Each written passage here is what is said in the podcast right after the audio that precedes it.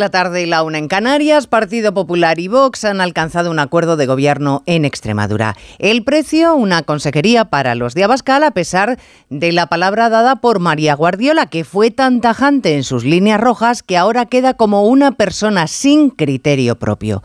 Los extremeños votaron más a los partidos de la derecha que a los partidos de la izquierda y, por tanto, apostaron por un cambio. Para llevarlo a cabo hay que asumir nuestra realidad política, que nos gustará o no pero ¿qué es la realidad política que es? Hemos cambiado el bipartidismo por, permítanme el palabra, el bibloquismo. Así que si Partido Popular y Partido Socialista quieren gobernar, no tienen más remedio que apoyarse en las fuerzas que tienen en sus extremos y frenar las excentricidades con negociaciones que queden firmadas por escrito. No es una buena noticia que dependamos de partidos que están en la orilla política, pero es nuestra realidad y el PSOE la asume con bastante menos miramientos que el Partido Popular.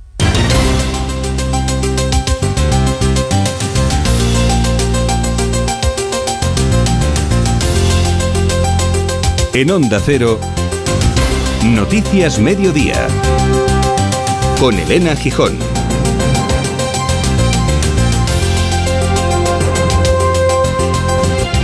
Buenas tardes. María Guardiola ha tenido que responder a un montón de preguntas a propósito de su declaración al día siguiente de las elecciones aquí en Onda Cero, en las que calificaba a Vox como un partido que deshumaniza a los inmigrantes, que no reconoce la violencia machista y que ella no permitiría que entraran en su gobierno. Reconoce Guardiola que fue un error y quiere que la juzguen por lo que va a hacer a partir de ahora. Y mi palabra no es tan importante como el futuro de los extremeños. Yo comprendo, soy consciente de que ahora seguro que hay mucha gente decepcionada, yo lo entiendo, yo lo asumo, pero sí que me gustaría pedir que se me juzgue como presidenta de la Junta de Extremadura. Comparecencia complicada la de la aspirante a presidir la Junta. España diseñando el panorama político de los próximos cuatro años, ahora en municipios y comunidades, el 23 de julio con legislativas que van a decidir la constitución de nuestro Parlamento. 350 diputados designados por los ciudadanos. Precisamente esta mañana el rey Felipe ha reclamado la unidad de los diputados frente a quienes quieren socavar las libertades y valores democráticos. Ha sido en la conferencia internacional sobre parlamento parlamentarismo celebrada en León, en la colegiata de San Isidoro, cuna del parlamentarismo europeo. El alma de Europa es hoy la democracia. Los impulsos en la construcción del proyecto europeo han venido de la voluntad de los ciudadanos de reforzar y ampliar la Unión. Los parlamentos han desempeñado un papel determinante en ese proceso porque la idea de Europa es inseparable de lo que representan las asambleas parlamentarias. A las 3 de la tarde comienza la gran operación salida por carretera con la particularidad de que ya no es obligatorio colocar los triángulos de señalización en caso de accidente. Considera la DGT que el conductor corre más riesgos al salir de su vehículo que ventajas tiene el dispositivo. Además, el director general Pera Navarro vuelve a hacer hincapié en el espíritu de la campaña de este año. Cuidado al volante porque un accidente es una desgracia, sobre todo para la víctima pero también para el causante. ¿Qué pasa si tú matas a alguien? ¿Eh? Por la copa de más, por no sé qué. Es que tu vida va a quedar destrozada. Es que todos los días del resto de tu vida se te aparecerá el accidente. Hay más noticias de la actualidad y la mañana que repasamos en titulares con Paloma de Prada y Jessica de Jesús. Autoridades de Marsella prohíben las manifestaciones de esta tarde en protesta por la muerte de un joven tiroteado por un policía. El gobierno francés no logra evitar los violentos disturbios pese al despliegue de 40.000 agentes. La tercera noche de altercado se ha saldado con casi 800 detenidos. El exárbitro Enríquez Negreira, investigado por recibir pagos millonarios del Barça, entra en la lista de contribuyentes que deben Hacienda más de 600.000 euros. Salen el expresidente de Bankia y es vicepresidente del gobierno Rodrigo Rato y el exfutbolista Samuel Eto. Ana Pastor y Vicente Valle serán los encargados de moderar el debate que mantendrán Sánchez y Feijóo en A3 Media el próximo 10 de julio, el único cara a cara entre los principales candidatos a la presidencia del gobierno que comenzará a las 10 de la noche. Las autoridades ucranianas ponen en marcha simulacros de escape de radiación en tres provincias del país cercanas a la central nuclear de Zaporilla ocupada por Rusia. Kiev insiste en que hay riesgo de un sabotaje ruso en la infraestructura.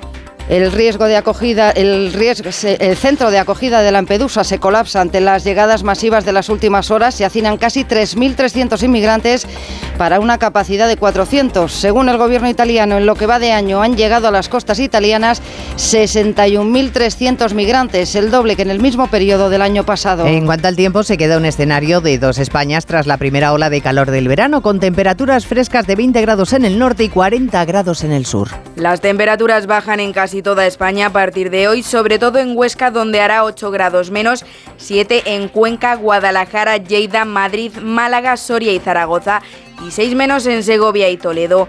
Pero sin duda donde estarán más bajos los termómetros será en Pamplona, San Sebastián, Santander y Soria, donde tendrán 21 grados. Sin embargo, en la España que seguirá pasando calor, Andalucía, Baleares y Cataluña continúan en alerta amarilla. En algunos puntos como Córdoba, Sevilla y Badajoz seguirán rozando los 40 grados.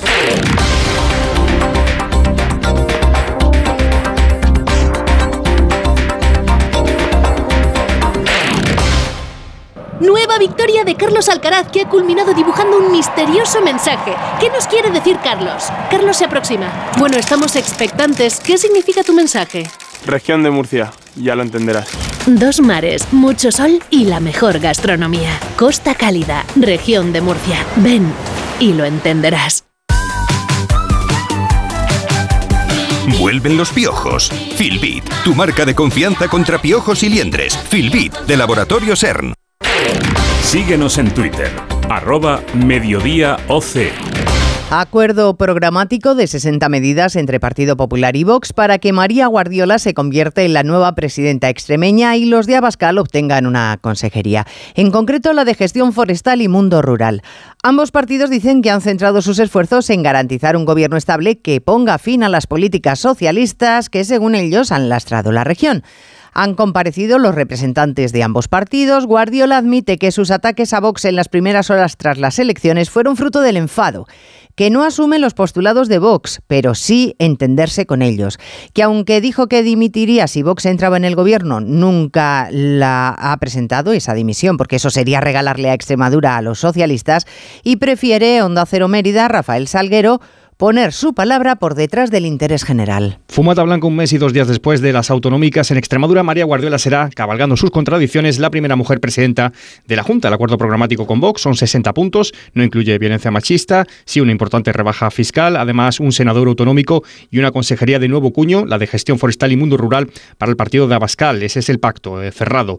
El cómo y el porqué de ese viaje a las antípodas de sus propios principios lo defendía Guardiola, que aseguraba que todo además se ha acordado en Extremadura sin estos días están siendo difíciles, pero yo tengo la firme convicción de que nos une mucho más de lo que nos separa y de que la voluntad política y la generosidad las hemos puesto al servicio de los extremeños. Y a la espera ahora que la presidenta de la Asamblea inicie de nuevo la ronda de contactos e impulse esa investidura de María Guardiola sin fecha prevista, una vez que Fernández Vara, lógicamente, ha renunciado a defender la suya. Mientras, el presidente del Partido Popular, Núñez Feijó, presentaba esta mañana su programa cultural junto a uno de los fichajes estrella, Marta Rivera de la Cruz. Así que el peso político se lo ha dejado hoy enterito a María Guardiola. A propósito de pactos, ha hablado esta mañana Rodríguez Zapatero, tornado en defensor mediático de Pedro Sánchez. El expresidente le ha dicho en espejo público de Antena 3 a Susana Griso que lo de los pactos del PP con Vox son cuestionables y que ellos con Bildu lo único que han hecho es coincidir. O sea, ha coincidido políticamente en varias votaciones en el Parlamento. Como el PP ha coincidido políticamente en el, en el Parlamento con Bildu, como la reforma laboral. Coincidir políticamente es votar, acordar. Pero pactar es lo que están haciendo PP y Vox ahora. Claro que el propio Arnaldo Otegui tiene una opinión muy distinta. El Partido Socialista, por ejemplo, les dejó incluso presentar la ley de vivienda a los españoles porque su voto a favor, el voto de Bildu, fue esencial. Miren, Otegui era bastante franco cuando le preguntaron. Decía en esos momentos Pedro Sánchez que no había pactado con Bildu nada, tampoco la ley de vivienda, y esto respondía Otegui. Si hemos construido este acuerdo es porque hablamos tanto con Podemos como con el Partido Socialista y seguimos manteniendo la interlocución abierta con Podemos y con el Partido Socialista como no podría ser de otra manera. Hemos construido el acuerdo porque hablamos. pues se parece bastante a hablamos, pactamos, ¿no? Es cierto que el Partido Socialista en esto se ha manejado con bastante más astucia que el Partido Popular. Por ejemplo, María Chivite, en Navarra, solo será presidenta si los de Otegui le dan el apoyo. Y parece que las conversaciones van por buen camino, pero ella ha preferido aplazar el proceso a después de las generales. Lo que dice en público para no interferir, es decir, que quiere aplazarlo pero que en realidad es porque quedan muchas cosas que aclarar. Lo que se malician en la oposición es que no quiere que esos acuerdos con los de Otegui y Juan de Dios Colmenero se firmen en plena campaña. Y además es algo que el Partido Socialista tiene decidido y posponer para que no le perjudique. Centrada la precampaña en los pactos de Partido Popular con Vox en las comunidades autónomas, el PSOE denuncia, denuncia de forma vehemente estos pactos, pero no quiere oír ni hablar de la conformación de gobierno en Navarra, donde el PSOE y Chivite necesitan sí o sí pactar con Bildu. Aritméticamente necesita al menos la abstención de los herederos de Batasuna. Pero en la comunidad foral se está dilatando las decisiones para que no se signifique ese pacto hasta después del 23 de julio. Es algo acordado entre la dirección de Ferraz y el Partido Socialista de Navarra. No llegar al acuerdo con Bildu hasta que no pasen las elecciones generales porque tendría un efecto directo en la campaña de Sánchez. En las otras dos comunidades que faltan por conformar acuerdos, Aragón y Baleares, los acuerdos en este caso están ya anunciados y será cuestión de días. En estas comunidades autónomas, Vox no entrará en los gobiernos y habrá gobiernos en solitario del Partido Popular. Mientras, el presidente del Gobierno se encuentra en Bruselas en la clausura del Consejo Europeo. Mañana será presidente de turno de la Unión porque empieza el semestre español, una responsabilidad con los 27 que había sido argumentada en innumerables ocasiones como motivo para no adelantar las elecciones, adelanto que al final se produjo y que puede provocar que la presidencia española empiece con un inquilino en la Moncloa y termine con otro. Bien, pues Sánchez está a punto de comparecer, de hecho estaba anunciada esa comparecencia para hace ya unos minutos, pero se está posponiendo en una cumbre que está siendo complicada en su final. La inmigración se ha convertido en protagonista. Ni Hungría ni Polonia quieren firmar el acuerdo alcanzado, a pesar, corresponsal comunitario Jacobo de Regoyos, de que se había redactado de forma suficientemente ambigua como para que esos dos países respaldaran el acuerdo. El acuerdo de inmigración y asilo a nivel ministerial que ahora los presidentes polaco y húngaro no quieren ratificar es en realidad una posición negociadora con el Parlamento Europeo. Y lo que quieren Budapest y Varsovia ahora es renegociar ese mandato que se aprobó en cualquier caso con su voto negativo. Eso sí, salió adelante con mayoría cualificada. Renegociarlo, dice el primer ministro de Luxemburgo, Xavier Bettel, va contra el tratado. Los procedimientos tienen que respetarse, dice. Y además, aparte, otros temas de esta cumbre, el presidente de Francia, el canciller alemán han convocado a una decena de líderes en los márgenes de la reunión, incluido Pedro Sánchez, para hablar del riesgo que implica para el funcionamiento futuro de la Unión Europea integrar a Ucrania, Moldavia y los países de los Balcanes, un tema molesto, difícil, que va a ocupar buena parte de la presidencia española. Presidencia española que Pedro Sánchez va a inaugurar mañana en Kiev. Viaja hoy a Polonia para hacer escala. Estará en la capital ucraniana coincidiendo con el inicio de la presidencia española de la Unión, visita para escenificar el apoyo al país de Zelensky. La unidad es importante, pero también no ser ambiguos, decía en más de uno el escritor colombiano y pacifista Héctor Abad, testigo directo del pasado ataque con misiles en Kramatorsk. Un pacifismo neutro en este momento, aunque suene muy bonito, todos estamos en contra de la guerra, aunque suene adecuado, lo único que hace en estos momentos es favorecer a la potencia más grande y a la potencia invasora que es a Putin. Sobre qué es lo que está pasando en Rusia, pues tenemos un día más eh, poca información, así que solo cabe interpretar los gestos y las escasas declaraciones. Parece que Putin y Zelensky están cruzando palabras sobre la fortaleza de Moscú. Ucrania sugiere que el Kremlin está debilitado y que por eso reduce su presencia en la central de Zaporilla.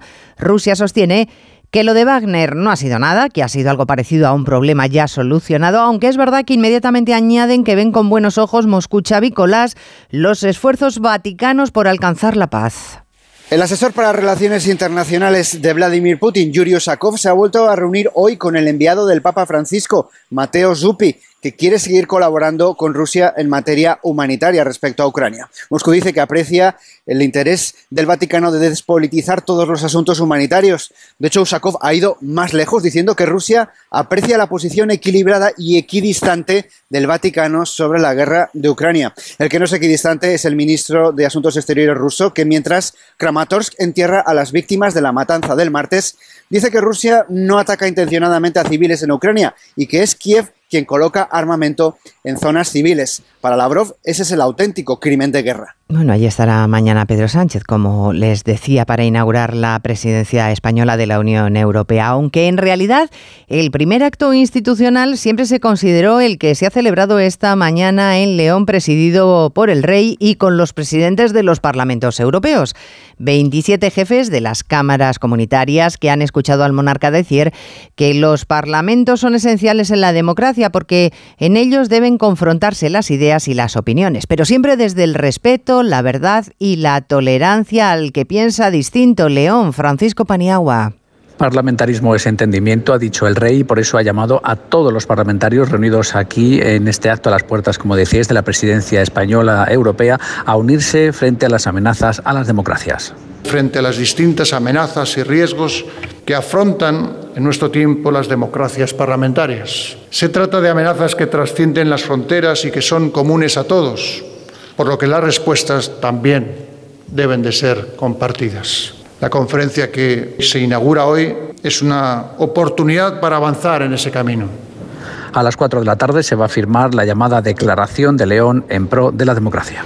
Por rematar este bloque europeo electoral, les cuento que Ana Pastor y Vicente Vallés van a ser los encargados de moderar el cara a cara entre Pedro Sánchez y Alberto Núñez Feijóo el próximo 10 de julio, el debate decisivo de la campaña electoral que se va a celebrar en esta casa y que se plantea por parte de esta empresa como un servicio a la ciudadanía a pocas jornadas de las elecciones generales. Onda Cero. Noticias Mediodía. En Onda Cero y Vitis nos preocupamos siempre por tu salud bucal. Esta semana el doctor Miguel Carasol, coordinador de Promosalud, nos contaba lo siguiente. Además, en nuestra profesión la relación entre la periodontitis y la diabetes es muy importante porque es bidireccional. Es decir, el paciente con diabetes no controlada tiene tres veces más riesgo de padecer periodontitis y al contrario, un paciente con periodontitis tiene un riesgo aumentado de sufrir diabetes y alguna de sus complicaciones a largo plazo. Por eso es tan relevante el cuidado bucodental en estos grupos de pacientes. Recuerda, la salud bucal es fundamental. Por eso protege y cuida la salud de tus encías con la gama específicamente diseñada y formulada de cepillo, pasta y colutorio de Vitis Encías. Porque Vitis es prevención. Vitis, más que una boca, es salud. Llegan días de vacaciones y muchos cogemos el coche para ir a descansar. El año pasado los siniestros y las víctimas de tráfico aumentaron. Por favor, no te la juegues al volante, no bebas, no uses el móvil, no corras y ponte el cinturón. Ponle freno y Fundación AXA, unidos por la seguridad vial. A3 Media. La agencia tributaria publica el listado de grandes deudores con la hacienda pública y se consideran grandes deudores aquellos que a cierre de 2022 debían más de 600.000 euros. El número ha bajado respecto a otros ejercicios, pero no por la eficacia de la lucha contra el fraude, sino porque el fisco ya solo puede publicar los nombres de aquellos que tengan una sanción en firme. Así lo dictaminó el Supremo frente a las anteriores listas que publicaban también aquellos nombres cuyas sanciones estaban Pedro Pablo González aún en trámite. Las sentencias del pasado mes de febrero en las que el Supremo ha restringido los requisitos de la lista y sentado jurisprudencia que han establecido que debe de quedar fuera, en este caso más de mil contribuyentes, quienes no tengan deudas o sanciones tributarias firmes y quienes estén inmersos en un proceso penal, como indicabas, mientras no haya sentencia. Luz del Amo, secretario técnico del Registro de Economistas y Asesores Fiscales. Llegará un momento en que el tribunal dicte si va en mi contra eh, y yo no recurro esa sentencia, pues la deuda se hará firme. De los 6.076 deudores, el 80% de los morosos son empresas y la mayoría en concurso de acreedores, y solo el 20% son personas físicas. Entre ellas, el exárbitro José María Enrique Negreida, con una deuda de más de 1,1 millón, o el futbolista Malcom, más de 800.000 euros. Es un clásico. Publicados los datos de paro de la Unión Europea, la tasa de desempleo se sitúa en mínimos históricos, incluso está nueve décimas por debajo de niveles de prepandemia. Pero esto no se aplica en España, claro, aquí lideramos la tasa de desempleo y de paro juvenil en los 27, a pesar de que, como saben, el presidente del gobierno defiende a cada minuto que nuestra economía va como una moto. Bien, pues sobre el mercado laboral, el Boletín Oficial del Estado publica hoy los cambios en el decreto anticrisis que afectan Caridad García a las políticas de familia y laborales. Entran en vigor tres permisos para conciliar. El primero de ellos, cinco días pagados para atender a un familiar o conviviente por accidente, enfermedad grave o intervención. El segundo, también pagado, de hasta cuatro días y para disfrutar por horas para atender motivos familiares urgentes, por ejemplo, cuidar a un hijo enfermo o acompañar a un padre a una cita médica. El tercer permiso, no retribuido, ocho semanas a disfrutar hasta que los hijos tengan ocho años para facilitar la conciliación, por ejemplo, cuando acaban el cole en junio o empiezan la adaptación a la escuela infantil. El decreto también establece 15 días de permiso para quienes se inscriban como pareja de hecho y extiende hasta final de año la prohibición de despedir, argumentando la subida de costes energéticos a las empresas que reciben algún tipo de ayuda pública. Y en Francia se está complicando mucho la vida en las calles, desatadas como están las protestas desde la muerte a tiros de un joven en un control policial en Nanterre. Hay casi ya 800 detenidos. La primera ministra ha confirmado que el país se abre incluso a la declaración de estado de emergencia, mientras en Marsella las autoridades locales han decidido prohibir las manifestaciones y suspender, corresponsal en París Álvaro del Río, el transporte público. A la espera de ver qué medidas adopta el gobierno francés a nivel nacional, de hecho Emmanuel Macron preside un nuevo gabinete de crisis con la posibilidad sobre la mesa de activar el estado de emergencia. Localmente algunas ciudades están tomando ya sus disposiciones para contener la violencia y tratar de impedir nuevos disturbios. En Marsella se han prohibido las manifestaciones a partir de esta tarde. La región de París adelanta el final de los servicios de autobús y tranvía a las 9 de la noche hasta nueva orden y algunos municipios han establecido ya un toque de queda nocturno. Esta pasada noche ha dejado 870 75 detenidos, la mayoría menores de edad, 2.000 vehículos calcinados, 500 edificios públicos incendiados, además de múltiples comercios saqueados, pese a un casi inédito despliegue de seguridad de 40.000 efectivos. Emmanuel Macron ha dicho estar dispuesto a adaptar sin tabúes el dispositivo de mantenimiento del orden. El plazo para solicitar el voto por correo finaliza el 13 de julio. Puedes realizar tu solicitud de forma online a través de la página web correos.es. O si lo prefieres, en cualquier oficina de correos. Te recomendamos que realices tu solicitud lo antes posible para evitar esperas. Correos. Más que 60 consigue un sexy 60% de descuento en tus nuevas gafas. Infórmate en soloptical.com. Soloptical, solo grandes ópticas. Líder y lo más visto de la noche del sábado. Llega la semifinal. Llega el momento de tomar las decisiones difíciles. Una semifinal llena de emoción, diversión y magia. Me encanta cómo cantas. La Voz Kids. Mañana a las 10 de la noche en Antena 3. Ya disponible en A3 Player Premium. Ya tenemos lista de la selección española femenina de fútbol para el Mundial con Alexia Putillas a la cabeza. Oscar Conde, buenas tardes. Buenas tardes, Elena. Tras ese amistoso disputado ayer por las nuestras, contundente victoria 7-0 sobre Panamá, hoy hemos conocido la lista definitiva de 23 futbolistas para esa Copa del Mundo que se disputa a partir del 21 de julio en Australia y Nueva Zelanda. Lidera el equipo español la balón de oro Alexia Putellas. Están también las 3 de las 15 que volvieron para la prelista, Ona Batlle, Aitana Bonmatí y Mariona Caldente. Y destacan entre los descartes los nombres de dos fijas hasta ahora para el seleccionador como Maite Oroz y Marta Cardona. Comparece ahora mismo Jorge Vilda en rueda de prensa que ha explicado así su decisión.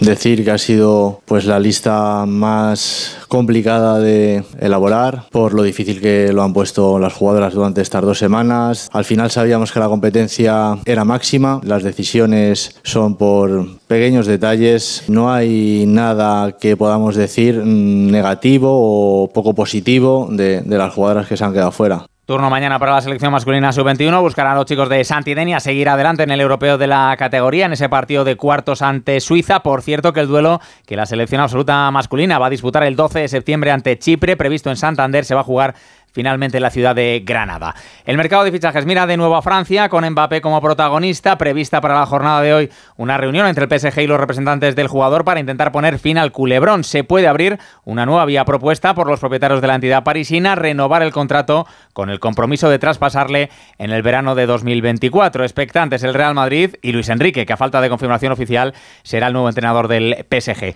Otros nombres propios del mercado son el de Pau Torres, última el Villarreal su traspaso a Aston Villa por 40 millones o el del azulgrana Ferran Torres, al que el Barcelona podría querer buscar una salida, aunque el futbolista tiene claro que quiere continuar. Ferran Torres. Pues que tengo el móvil en modo avión, entonces pues aún no he podido leer mensajes. Eh, o sea, yo el día 10 de julio volveré a abrir el móvil y a partir de ahí pues veremos, pero tengo contrato y quiero seguir en el Barça. A nivel mental estoy hecho un toro, eh, nadie va a poder conmigo y, y ya está, eso creo que es lo importante. Además, el Athletic de Bilbao ha anunciado hoy la renovación de Raúl García una temporada más. Seguirá en activo el Navarro mínimo hasta los 37 años. En tenis ya conocemos el cuadro final de Wimbledon, donde va a debutar Alcaraz ante el francés Chardy. Tiene el murciano por su lado del cuadro a tenistas como Zverev, Dimitrov Medvedev, pero evita hasta una hipotética final a otros como Djokovic, Sinner o Ruth. En el cuadro femenino destacar el estreno de Badosa ante la estadounidense Alison Riske. No estará sobre la hierba londinense Feliciano López, que puso ayer punto y final a su carrera deportiva, el que ha eliminado los cuartos de final del torneo de Mallorca. Un adiós esperado que asumía con entereza el tenista español Feliciano López. No me podía creer que ya nunca más iba a jugar un partido profesional porque son 20 años haciendo lo mismo. A mí me encanta jugar al tenis y yo sé que lo voy a echar de menos, pero he tenido mucha suerte de todo lo que he conseguido, de, hasta, de, los años que he jugado, hasta donde he llegado y, y me siento muy afortunado de, de, que haya podido ser así, pero me da mucha pena. Yo es lo que más disfruto en el mundo, jugar al tenis y sobre todo competir. Tenemos en marcha los entrenamientos libres del Gran Premio de Austria de Fórmula 1. Mejor tiempo de momento para Carlos Sainz. Alonso marca el séptimo. Mañana arranca en Bilbao ese Tour de Francia que da el pistoletazo de salida con tres etapas en territorio galo. Y en baloncesto, la selección española sub-19, clasificada para las semifinales del Mundial, ha ganado 85-47 Argentina. Polestar 2. La evolución continúa. Mayor autonomía, mayores distancias. Tu 100% eléctrico de diseño escandinavo, ahora con 654 kilómetros. Reserva tu prueba de conducción con un experto. Polestar.com. Disfrutar de los Fiat Days es tan simple que hasta tu perro podría hacerlo. Exacto. Solo tienes que ir a uno de nuestros concesionarios Fiat y descubrir las mejores ofertas en toda la gama híbrida y eléctrica. Aprovecha los Fiat Days. Ah, y solo este mes. Consulta condiciones en fiat.es. El lunes 10 de julio, Pedro Sánchez, Alberto Núñez Feijó. El único cara a cara de estas elecciones, solo en A3 Media, el grupo audiovisual líder. En Onda Cero, Noticias Mediodía, con Elena Gijón. El tráfico, las viviendas y el sector agropecuario son los principales causantes de la mortalidad asociada a la contaminación en las ciudades europeas. Es un estudio del Instituto de Salud Global de Barcelona que sitúa a Zaragoza como la población española con un nivel más alto de mortalidad por contaminantes industriales. Onda Cero Barcelona, Georgina Boixereu. La contaminación atmosférica es la principal causa medioambiental de muerte. Ahora un estudio del Instituto de Salud Global de Barcelona ha definido cuáles son las actividades que más contribuyen a esta contaminación atmosférica y por lo tanto a las muertes que acaba provocando. Se trata del transporte responsable de casi la mitad de las emisiones de dióxido de nitrógeno, las actividades relacionadas con la vivienda y la agroganadería. Estas son, según este estudio, sobre 857 ciudades europeas, las fuentes que más contribuyen a la mortalidad asociada a los contaminantes del aire. En media hora comienza la primera gran operación salida por carretera de este verano, así que vamos a conectar con la DGT para conocer la situación. Alba Arich, buenas tardes. Buenas tardes. Con motivo de la operación especial de tráfico, en este momento estamos pendientes de varios siniestros. En Barcelona, la P7 en Cerdanyola del Vallés hacia Girona y la C58 de salida en Ripollet. También en Valencia, la 7 en Vétera, sentido Alicante y otro alcance complica en Burgos, la 73 en Fuencaliente de Lucio, dirección Aguilar. Además, circulación lenta en Madrid de salida por la 1 en el entorno del circuito del Jarama, la 2 en Torrejón de Ardoz, también la 3 en Rivas, la 4 en Butarque y en Pinto, la 5 en Arroyo Molinos y la 6 en el Plantío y en Las Rozas. Tráfico irregular en el Levante, en Barcelona en ambas direcciones, en la P7 en Barbera del Vallés, en Valencia de salida por la 3 en Chiva y en Murcia la 30 en Espinardo en ambos sentidos. En Andalucía complicaciones en Sevilla en la P4 y las Cabezas de San Juan y en la 4 en Dos Hermanas, todo hacia Cádiz y de entrada por la 49 en Tomares. También en Málaga, la 7 en el Faro hacia la capital malagueña y por último complicaciones en Cádiz, la 7 en los barrios dirección Algeciras. Pues así está la situación. Vamos a alegrarnos un poco. Nos vamos a ir al cine como cada viernes, avance de estrenos de cartelera con Mercedes Pascua. Despedimos junio con cine de entretenimiento, una de animación, Ruby, aventuras de una kraken adolescente. Ruby, eres una princesa, dirígete a tu pueblo. Una fantasía sobre una joven que descubre que desciende de las reinas de los mares. Vamos con un thriller protagonizado por Fernando Tejero. Pero tú no sabes que todas las cosas que se hacen en la vida tienen sus consecuencias, coño. Es mi hijo. Últimas Voluntades cuenta la historia de un padre que se propone recuperar el amor de su hijo al que abandonó de pequeño. No hay semana que el cine francés no entre en carterera. Hoy escogemos repostero y chef. Muchacho, ¿quién te ha contratado? Mañana lo sustituiré, chef. Antes de que me eche, quiero que me pruebe. Yasit ha crecido en centros de acogida, pero para vivir de su pasión, que es la pastelería, tiene que cambiar de actitud. Dejamos para el final la quinta y última entrega de Indiana Jones, que se estrenó el miércoles. ¡Indy! ¡Machácalos, Indiana Jones! Indiana Jones y el Dial del Destino se despide a lo grande. El aventurero se mantiene en forma a pesar de ser octogenario. Busca con su ahijada el dial que puede cambiar la historia del mundo. No defrauda el Dial del Destino a la altura de la gran trilogía de Steven Spielberg. Viernes de cine comienza el fin de semana. Pues en la realización técnica Jorge Zamorano y en la producción Jessica de Jesús. Volvemos a las 3, ahora programación local y regional. Disfruten del fin de semana. Muy buenas tardes. Noticias Mediodía. Onda Cero.